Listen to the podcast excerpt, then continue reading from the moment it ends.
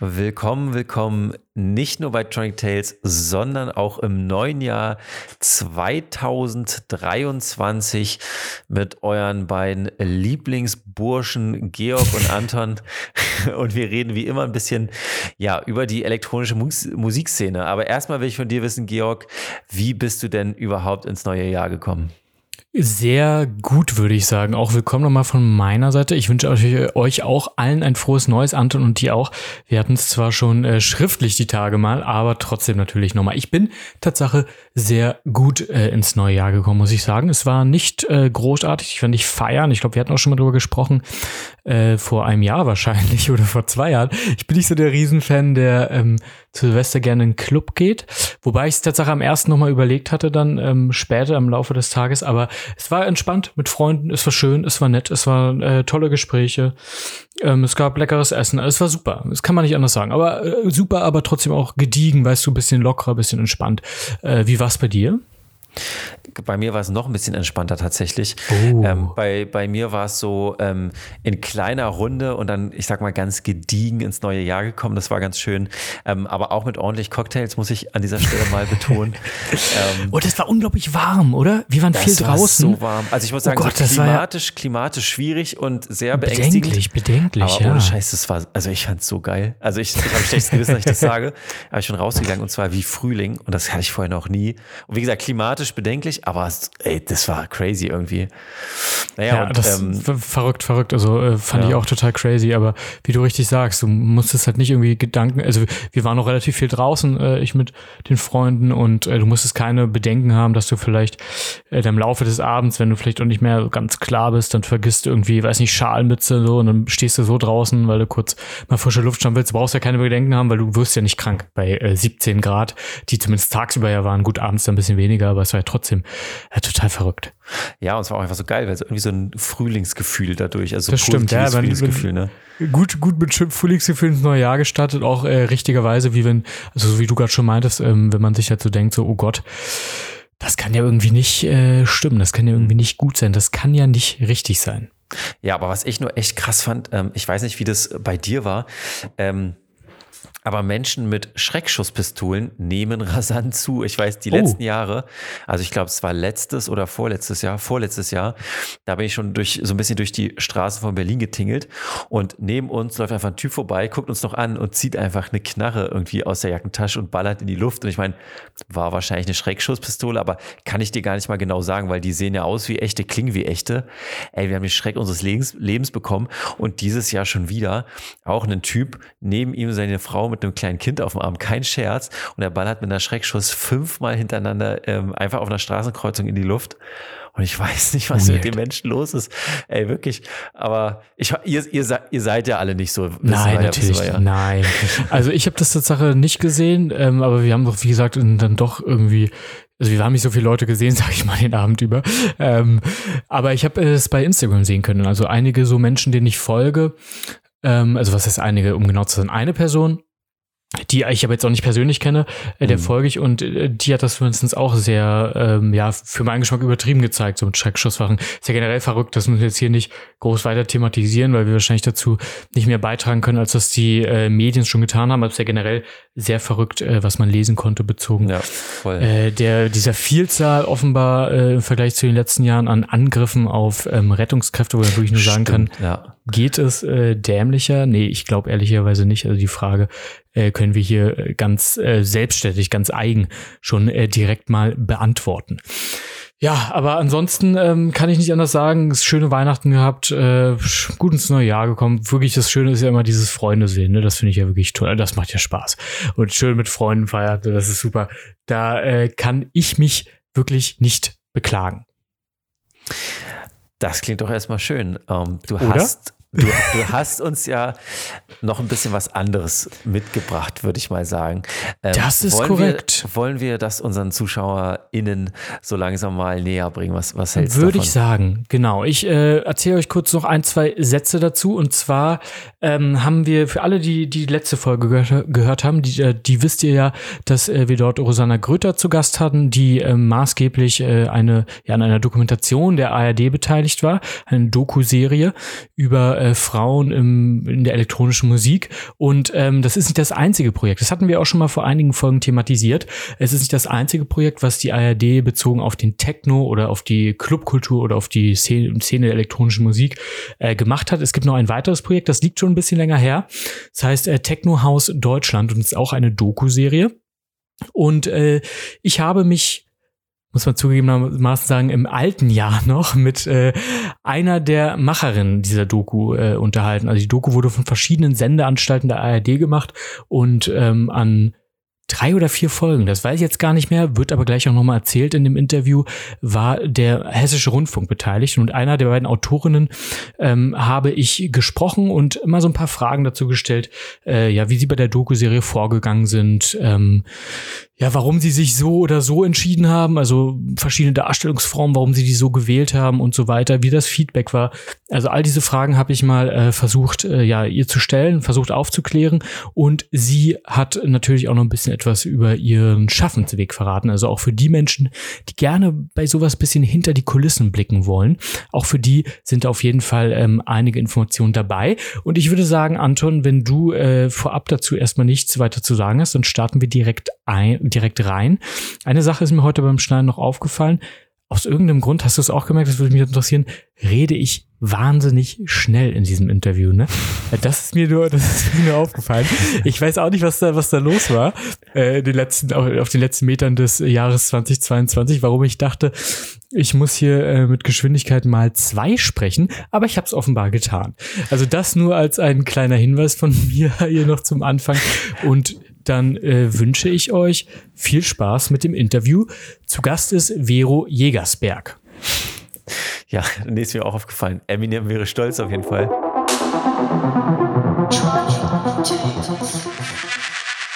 Ich sitze jetzt zusammen mit Vero Jägersberg. Äh, wir sind digital zusammengeschaltet. Du bist wahrscheinlich, Vero, in äh, Hessen, nehme ich mal an. Ich freue mich sehr, dass du hier bist. Schönen guten Tag erstmal. Wie geht's dir heute? Vielen Dank, sehr gut. Das Wetter in Hessen, in Frankfurt, um exakt zu sein, ist nicht so äh, willkommen heißend, aber ja, ja da, da macht es äh, dann offenbar Berlin gar nichts nach, denn auch hier ist es genauso auch nicht wirklich schön. Äh, wir wollen heute mit dir ein wenig über die Doku Techno House Deutschland äh, sprechen, an der du maßgeblich mit beteiligt warst.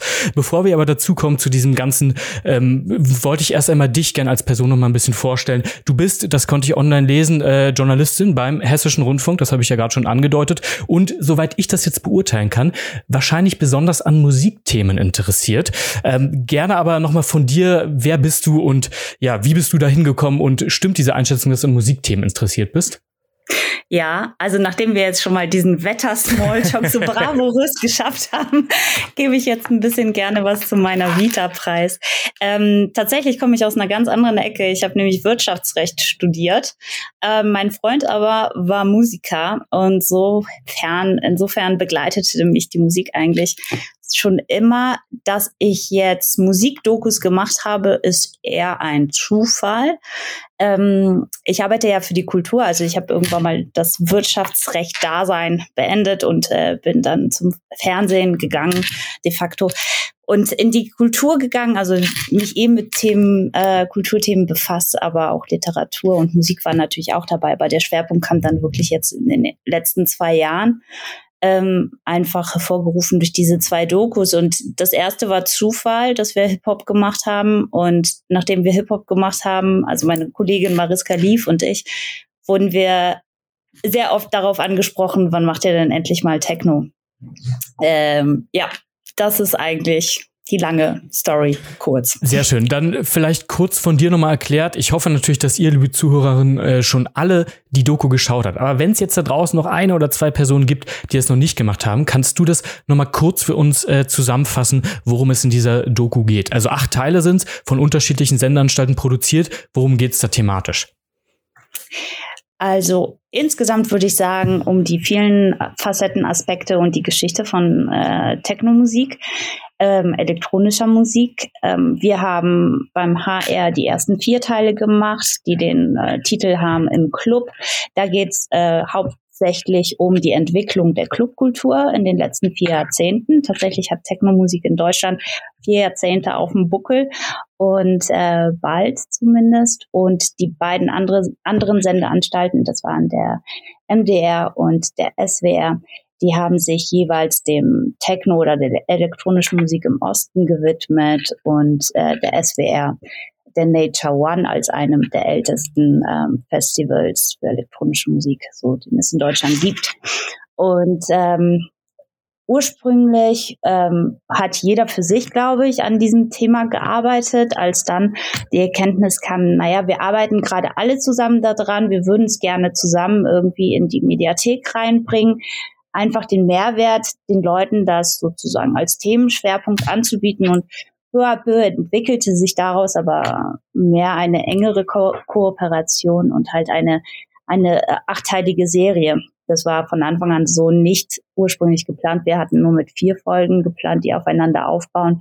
Aber es hat einfach irgendwann mal Sinn gemacht, wenn die Leute bei dem Thema schon dabei sind, dass man sie halt dann auch noch mit anderen Aspekten dieser dieses Genres und überhaupt dieser, dieser Kultur ähm, konfrontiert oder beglückt. Und äh, wie sah genau diese Zusammenarbeit aus? Also, ähm, was ja häufig auch so der ARD vorgeworfen wird, ist irgendwie, dass, dass man halt dann irgendwie doch nicht so viel zusammenarbeitet. Und man merkt ja auch so kleinere Unterschiede, wenn man das schaut, äh, in, der, in den verschiedenen Parts. Ne? Also ganz auffällig, das wird, glaube ich, jedem auffallen, ist das Senderlogo oben links, äh, was wechselt. Aber auch darüber hinaus gibt es so kleinere Unterschiede. Wie genau habt ihr euch da abgestimmt? Du sagtest, alle haben irgendwie an den eigenen Projekten gearbeitet. Äh, was, was genau, wie, wie genau war da die Absprache untereinander zwischen den mhm. verschiedenen Redaktionen, zwischen den verschiedenen beteiligten Autorinnen? Ähm, also es ist wirklich, ich würde sagen, organisch gewachsen. Ich kann gar nicht sagen, dass es halt so äh, am Schreibtisch so geplant worden war. Wir haben einfach irgendwann mal gemerkt mit den anderen und man muss dazu sagen, wir haben hier in-house selber alles produziert. Bei den anderen waren es Produktionsfirmen. Das macht schon mal einen kleinen Unterschied tatsächlich aus, ähm, was überhaupt nicht irgendwie auf das Produkt, Produkt das irgendwie ähm, äh, bewerten soll. Aber es ist einfach eine andere Herangehensweise.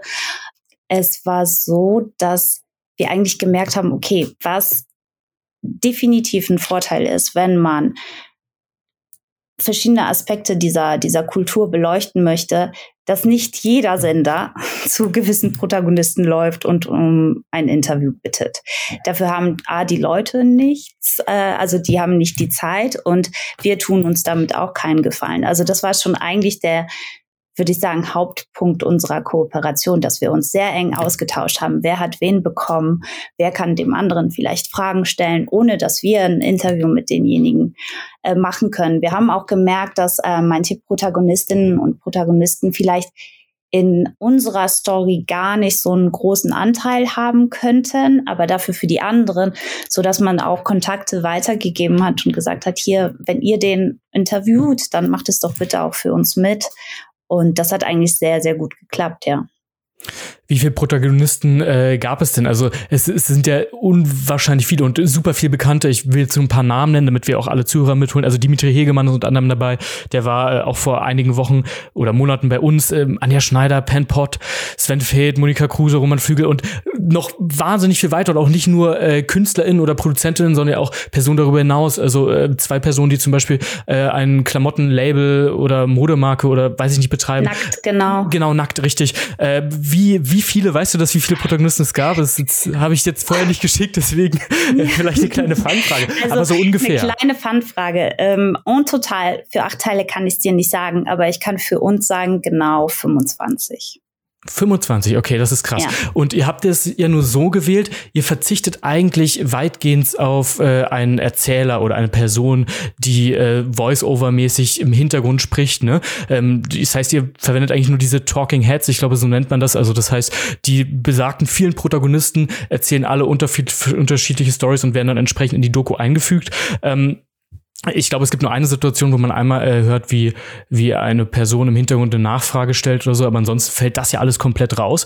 Äh, wie kam es zu dieser Entscheidung? Weil was ich äh, da manchmal so als Zu Zuhörer, äh, Zuschauer ähm, hatte, ähm, da gab es dann teilweise halt auch, fehlte dann mir manchmal so eine Einordnung. Oder was ich auch äh, ganz witzig fand, das war ein gutes Training und man konnte gut ähm, dranbleiben sozusagen. Ähm, man, ich wusste nicht hundertprozentig gerade am Anfang nicht, zu wem gehört jetzt diese Stimme. Ne? Äh, so bei manchen, also es gibt natürlich Leute, die, da kennt man das, zum Beispiel Dimitri Hegemann, der redet ja in vielen verschiedenen Formaten. Wenn man sich ein bisschen auseinandersetzt, dann weiß man diese sanfte, ruhige Stimme einzuschätzen. Genauso bei Anja Schneider, die als Radiomoderatorin Autorin äh, seit jeher unterwegs ist eigentlich, aber bei anderen fiel mir es dann ein bisschen schwieriger.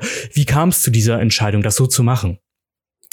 Das hat ja immer Vor- und Nachteile. Also, äh, so wie du sagst, es ist vielleicht dann schwieriger für jemanden, der sich mit dem Thema nicht so gut ein auskennt, äh, das sofort einzuordnen. Vielleicht fehlt da auch so eine Einordnung. Aber es hat den großen Vorteil, dass man ähm, nichts erzählt, was nicht die Leute, die authentisch dabei waren, erzählen. Das heißt, auch, glaube ich, dieser Aspekt, dass man die Protagonistinnen und Protagonisten dafür gewinnen konnte, dass es eben nicht einen übergeordneten beurteilenden, bewertenden, äh, einordnenden ähm, Kommentar eines Dritten gibt, nämlich eines Journalisten, der eigentlich nicht in der Szene war. Ähm, das, glaube ich, gibt denen auch, hat denen auch ein gutes Gefühl gegeben. Und das hat sowas, für mich hat es sowas wie so eine kollektive Geschichte, also so wie so eine Schwarmgeschichte. Jeder erzählt so, so wie er das erlebt hat und daraus gibt, also bildet sich so ein Gesamtbild und das finde ich den charmanten und vielleicht auch sehr authentischen äh, Effekt, äh, wenn man das so montiert, dann ist halt vieles bleibt auch nicht vielleicht zu 100 Prozent ausgesprochen. Es ist auch nicht so eine so eine Faktenschaffung, sondern es lebt davon, dass die Leute halt diese Zeit persönlich subjektiv und auch mit objektiven Einschätzungen anfüttern und ähm, wir aber nichts hinzudichten in, in dem Sinne oder nichts irgendwie bewerten als Journalisten, sondern das auch so ein bisschen freistellen lassen können für diejenigen, die vielleicht da waren und sich genau deswegen angesprochen fühlen, weil sie sagen, ja, genau so war es, ja. Ja, das stimmt. Das ist auffallend. Gerade diese persönlichen Geschichten, das äh, gibt mhm. dem ganz andere, wirklich eine sehr, sehr schöne äh, Ebene. Wie wurden denn diese Gäste ausgewählt? Also ich, ich stelle mir das so vor, dass ihr für eure vier Teile, das ist ja durchaus, durchaus auch so ein leichter historischer Rückblick, ne? Mhm. Erst Frankfurt, später Berlin, dass ihr wahrscheinlich natürlich dann wusstet, okay, Omen, gut, da kommt man nicht drum herum, mit Feld zu sprechen und so ja. weiter. Dimitri Hegemann natürlich für Berlin super wichtig. Wie seid ihr da vorgegangen, äh, die ganzen Protagonisten auszuwählen? Also zum Beispiel, äh, noch ein kleiner Nachsatz dazu, zum Beispiel auch ähm, die Personen, die jetzt nicht als Künstler oder irgendwie als Organisatoren tätig waren, wie zum Beispiel ähm, die Macher des Modelabels oder mhm. Türsteher in Bookerin. Wie, wie seid ihr ja. da vorgegangen? Also es ist natürlich, es gibt sehr, sehr viele interessante Akteurinnen und Akteure in dem Bereich. Und ich glaube, wir hatten eine Liste am Anfang, wow, vielleicht an die 100 Leute oder so. Dann ist es natürlich dann auch schwer auszuwählen. Aber wenn man sich auch sagt, okay, die, man möchte ein relativ äh, buntes Bild abgeben und man möchte ähm, viele Stimmen reinnehmen, also weiblich, männlich, weiß, schwarz, äh, irgendein Gender oder Sternchen, ähm, dann hat man automatisch wirklich ein, ein breites Spektrum an Akteurinnen und Akteuren. Und wir haben Leute angefragt, auch vor dem Hintergrund, wenn wir gemerkt haben, okay, gibt es Meilensteine, gibt es Orte in der Geschichte der Technomusik, zu dem der oder diejenige wirklich sehr gut was sagen kann.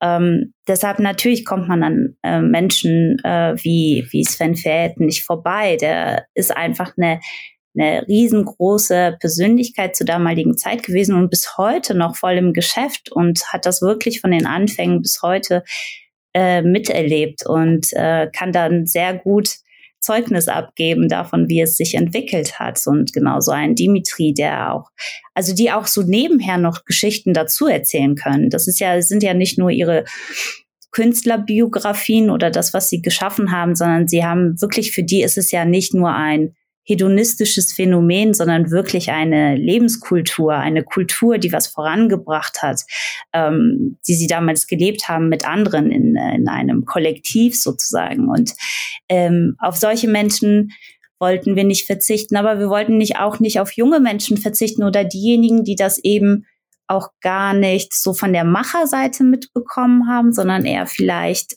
auch mitbeteiligt waren an dem Phänomen, aber das halt anders, anders erlebt haben, nämlich an der Tür, ja. Oder das heute anders erleben, weil sie halt sich mit der Mode beschäftigen und äh, da die passenden Klamotten für einen Abend im Berghain schneidern.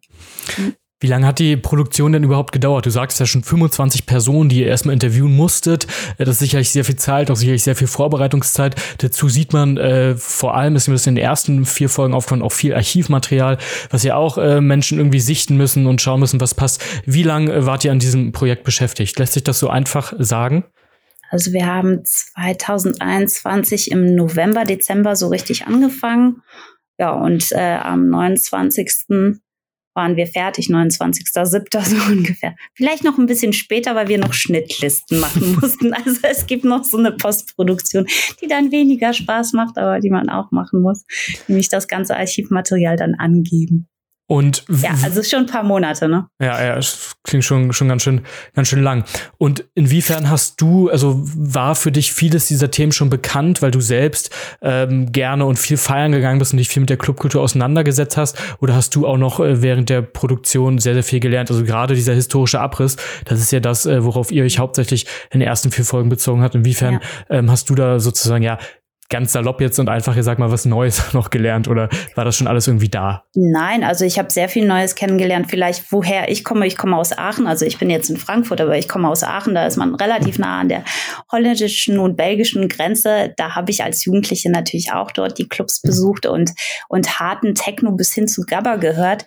Also insofern war mir das ganze Feld jetzt nicht unbekannt, aber ich habe mich ähm, in den letzten Jahren, also wenn ich mich damit beschäftigt habe, dann auf der musikalischen Ebene und gar nicht so mit der Geschichte, also Omen, die Geschichte vom Omen war mir nicht klar, die Geschichte von Dorian Gray war mir so nicht klar. Das habe ich ja alles so kennengelernt, auch welche Bedeutung die Technomusik und der Mauerfall äh, also wie die sich beeinflusst haben, welche Bedeutung das für die für die Musik hatte, die Wurzeln in Detroit ähm, und Chicago, ähm, das alles war natürlich etwas, was man sich anrecherchiert hat und was de facto am Ende auch von den Leuten selbst einem preisgegeben worden ist.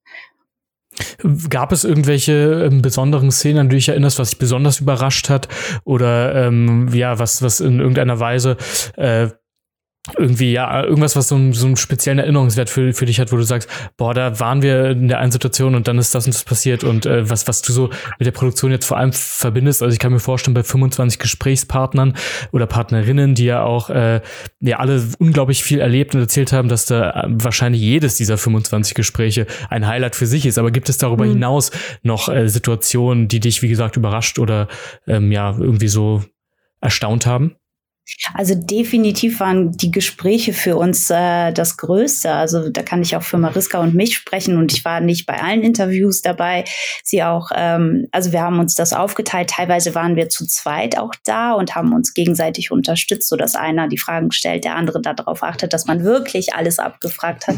Haben da eng zusammengearbeitet. Ähm, natürlich waren viele einfach viele Interviews, wenn ich unseren Tonmann zitieren darf, ähm, die haben uns auf eine Reise mitgenommen. Also es gab so viele Leute, wie zum Beispiel, muss ich wirklich sagen, Sven Feth, wenn der erzählt hat, die Zeit ist so schnell rumgegangen, weil er einfach auch so witzig erzählt, dass er da plötzlich im XS, das war ein Club, der war ähm, am Willy Brandt Platz, dass man dort für einen Chillabend Ambient-Abend äh, lebendige Schafe angekarrt hat. Und man konnte in diesen Club rein und da lagen Schafe und man konnte sich zu den Schafen legen und chillen. Und äh, also alleine so eine Story, wo ich mir denke, so, ey, wie verrückt waren die? Und das mitten in dieser Bankenstadt. Ja, da drumherum sind ja Hochhäuser. Also, dass sowas funktioniert hat, finde ich super. Ähm, wir waren beim, ähm, beim Fotoshooting von Nackt dabei. Also diese Mädels, wenn man sich, äh, wir haben ein Poster, haben wir auch machen lassen mit einer der, der Models. Ähm, was für eine Power die haben. Also wirklich wie so Amazonen, die da in diesem äh, Licht getanzt haben. Das hat schon echt Eindruck gemacht und auch Spaß gemacht. Und wir sind auch feiern gegangen. Also wir haben es auch recht genossen, wenn wir mal in einem Club Interviews gemacht haben, da auch danach einfach diese Musik zu genießen und wirklich das, was man so gelernt hat, nämlich, dass man Techno eigentlich so gut abdriften kann und sich verlieren kann und so, sich darauf dann einzulassen das war schon erkenntnisreich, ja. Ja, das glaube ich. Du hast gerade schon was angesprochen. Es gibt auch einige Szenen, die in Clubs gedreht wurden. Ihr habt beispielsweise Künstler begleitet, die ähm, irgendwo Auftritte hatten. Ich erinnere mich da an eine Szene mit Chris Liebing in, ich glaube, in der Schweiz war das. Äh, inwiefern wurde sowas vielleicht auch diskutiert, ob man dieses Club-Innenleben teilen soll? Weil es ist ja auch ein Teil der Doku, wo ihr dann darüber spricht. Also dieses Berghain Policy, No Photos und was ja vor allem, glaube ich, in Berlin auch ein Thema ist, aber nicht nur, ähm, dass man halt darüber nicht spricht und dass das irgendwie, ja, eben dann so ein Safe Space für alles. Das wird ja auch genauso behandelt. Inwiefern war das äh, ein Gesprächsthema? Sollte man das zeigen oder nicht? Oder hat sich das situativ, situativ so ergeben, dass sie gesagt hat, okay, wir, wir zeigen das jetzt? Ja, also wir haben ja mehrere Aufnahmen und erstaunlicherweise sind diese Aufnahmen im Ausland passiert. Also wir haben in Basel, in Zürich, in, Rotter äh, in Amsterdam gedreht und in, im Robert Johnson. das waren die Clubabende. Und ähm, man kann schon sagen, ich glaube, in Berlin sind sie schon sehr, auch sehr restriktiv. Die Schweizer sind da ein bisschen entspannter gewesen, ähm, was das anbetrifft. Natürlich ist das so eine Sache. Wie darf man das zeigen? Wie viel? Ähm, dadurch, dass wir das halt jetzt nicht irgendwie hm, vor dem Hintergrund gemacht haben, dass wir das irgendwie privat ausschlachten und posten wollen, sondern wirklich, ich meine, was wäre eine Club-Doku ohne Aufnahmen im Club. Und es war wirklich schwer. Also wir hätten gerne mehr gehabt.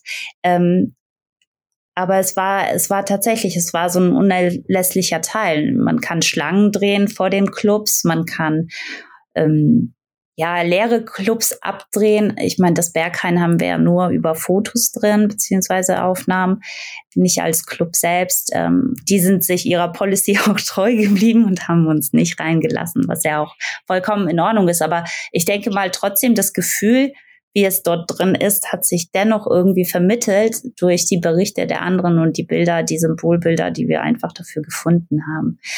Und ähm, wir werden es ja nicht nochmal machen es bleibt jetzt einfach. Äh, du hast auch eine spannende, also eine spannende Sache, die mir da jetzt gerade noch in den Kopf kam. Äh, ihr habt, wie gesagt, relativ viel Archivmaterial auch verwendet. Äh, und da gibt es auch viele Aufnahmen aus Clubs. Ähm, vor allem im Zusammenhang mit dem Omen hat man da schon einiges sehen können an Archivmaterial, was dem Ganzen natürlich noch, ja, das macht es noch viel lebendiger, wenn dann Sven Feld erzählt und man sieht dazu ihn in äh, Aktion. Ne? das war ja sehr schön. Inwiefern also wie seid ihr an dieses Material rangekommen? Ist das was, was beim Hessischen Rundfunk äh, irgendwo in den Archiven noch auf alten Bändern liegt, äh, weil das ja nun um die Ecke ist? Also teilweise waren es ja, glaube ich, sogar auch so Interviewszenen aus wahrscheinlich der Hessenschau oder so. Oder sind es auch viele Privatpersonen, die ihr kontaktiert habt oder über die ihr dann durch die Gesprächspartner mhm. an das Material gekommen seid? Wie, wie lief das ab? Also unterschiedlich, äh, für Berlin und Frankfurt jetzt auch unterschiedlich. Wir haben natürlich auch privates äh, Material gehabt, ähm, einiges bei uns aus dem HR-Archiv, gerade so in dieser zweiten Folge. Ähm, manche Sachen ähm, sind uns dann durch die Akteurinnen zugespielt worden, einzelne Sachen. Wir hatten eine große glückliche Quelle gehabt und zwar hat reiner Zufall. Unser Tonmann, als er als junger Mann nach Frankfurt gezogen ist, hat er bei einem anderen in der WG gewohnt, der sehr äh, leidenschaftlicher Omen-Clubgänger war, beziehungsweise überhaupt das Nachleben in Frankfurt porträtiert hat mit einer manchmal sehr wackeligen Kamera, aber super einfach super ehrliche Aufnahmen aus dieser Anfangszeit der 90er Jahre so. Und ähm, der, äh, unser Tonmann hat auf diesen Kassetten geschlafen und er wusste halt, dass derjenige so viel hat und äh, wir haben einfach so über ihn diesen Kontakt herstellen können. Und der Pitt, der war halt früher selber fünf Jahre in der Szene und hat halt überall seine Kamera draufgehalten und hat uns äh, mit mir das Material zusammengesichtet und so haben wir einiges zusammenbekommen. Die Doku ist ja jetzt einige, oder die Doku-Reihe ist ja jetzt bereits einige Monate draußen. Was habt ihr bisher so für Kritik äh, erfahren? Also von Menschen, die vielleicht selbst früher oder heute feiern gehen, aber auch von den Protagonistinnen, die äh, in den Filmen vorkommen. Was hat euch da so ja. erreicht? Ich würde sagen, überwiegend Positives. Also die Protagonistinnen und Protagonisten haben sich sehr gefreut. Sie hatten ja auch von uns, ähm, bevor die Doku rauskam, auch so kleine Insta-Packages bekommen, dass sie halt selber, wenn sie was posten wollten, konnten sie was posten, was wirklich individuell auf sie zugeschnitten war, also kleine Videos. Und äh, die haben es alle gemacht. Also die viele haben es gefeiert. Wir haben dann auch eine Preview gemacht im Robert Johnson. Ähm, das war auch äh, sehr schön und äh, insofern sehr viel positives Feedback und am meisten hat mich eigentlich immer gefreut, das Feedback von Leuten aus meinem privaten Umfeld, die das gar nicht wussten, dass ich das gemacht habe und die dann zu mir kamen, ah, Techno. Und als ich dann gesagt habe, ja, diese Techno-Doku, da war ich auch mit beteiligt, dann, äh, ah, so super. Und damals, und ich war ja auch im Omen und damals Dorian Gray am Flughafen und so.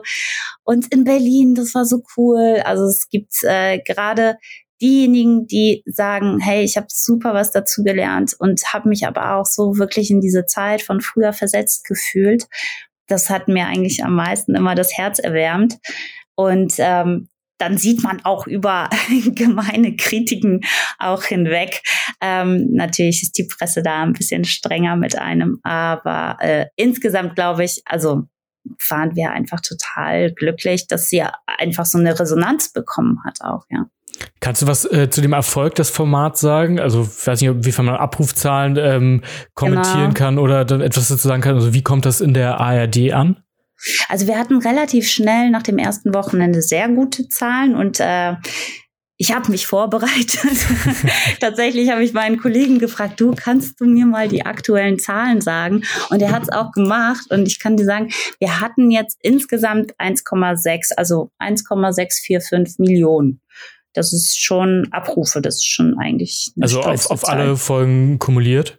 Genau, auf alle Folgen okay. 1,6. Ja, das klingt nach sehr, sehr viel. Also das kann ich jetzt natürlich auch nicht so super gut einschätzen, aber erstmal 1,6 Millionen, das ist, das ist eine ordentliche Zahl. Äh, das kann man auf jeden Fall sagen. Vielen, vielen Dank ähm, soweit für das Gespräch. Meine letzte Frage wäre noch, was äh, als nächstes geplant ist. Also arbeitest du schon an einem neuen Projekt? Und wenn ja, kannst du darüber was sagen? Geht das auch wieder in die Musikrichtung? Und wenn ja, was wird dann dieses Mal da äh, betrachtet? Ob ich das schon, ob ich das darf, doch, ich glaube, ich darf das schon, weil wir haben es auch schon bei Insta gepostet. Tatsächlich ist es wieder Musik, die Überraschung. Nee, ich habe ja auch zwischendurch jetzt was anderes gemacht. Also ich mache ja was für Arte und, und äh, TTT, aber ähm, das wird wieder eine Musikdoku, wahrscheinlich aber keine seriell erzählte, das kann ich sagen. Und es hat wieder einen Hessen-Bezug. Es ist nämlich eine Band aus Hessen, die wahrscheinlich die erfolgreichste deutsche Band im Ausland ist. Nicht die Scorpions, nicht Rammstein, nein.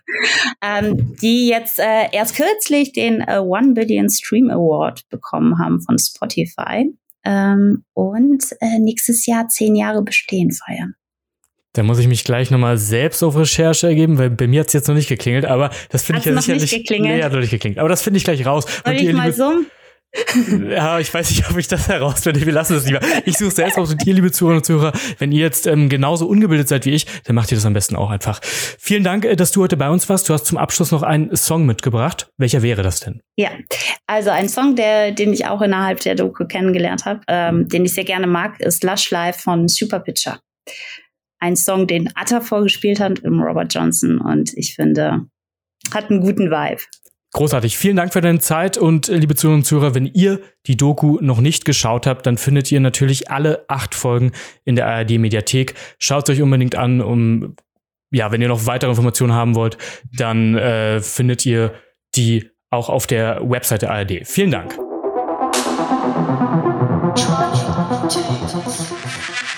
Das war unser Interview, beziehungsweise Georgs Interview mit Vero.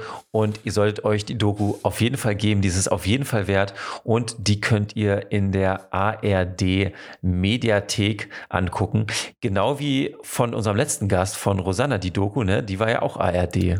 Das ist korrekt, da kann man an dieser Stelle, ja, das ist gerade richtig für ARD-Content, da kann man an dieser Stelle auch gerne natürlich noch darauf hinweisen, dass wenn ihr sowieso einmal in der ARD-Mediathek seid und euch äh, die Doku Techno House Deutschland anschaut, dass ihr euch dann natürlich auch sehr gerne nochmal Call Me DJ anschauen könnt. Äh, wie gesagt, auch eine Doku über ähm, Frauen und elektronische Musik. Und wenn ihr dazu mehr wissen wollt, dann hört am besten jetzt direkt danach nochmal unsere letzte Folge, wo äh, Rosanna bei uns zu Gast war und viel darüber erzählt hat. Anton, ich würde sagen, wir machen heute gar nicht äh, so einen ewig langen Exkurs. Ähm, es ist auch schon spät, muss man zugegebenermaßen sagen. Wir sitzen wieder sehr spät beisammen. Aber was ich, was ich nur noch mal machen möchte, ist, wir haben tolle Sachen uns für dieses Jahr vorgenommen. Das können wir sagen. Es ist natürlich wie immer so, dass wir noch nicht genau wissen, was, sondern wir stapeln hier jetzt einfach mal ein bisschen hoch.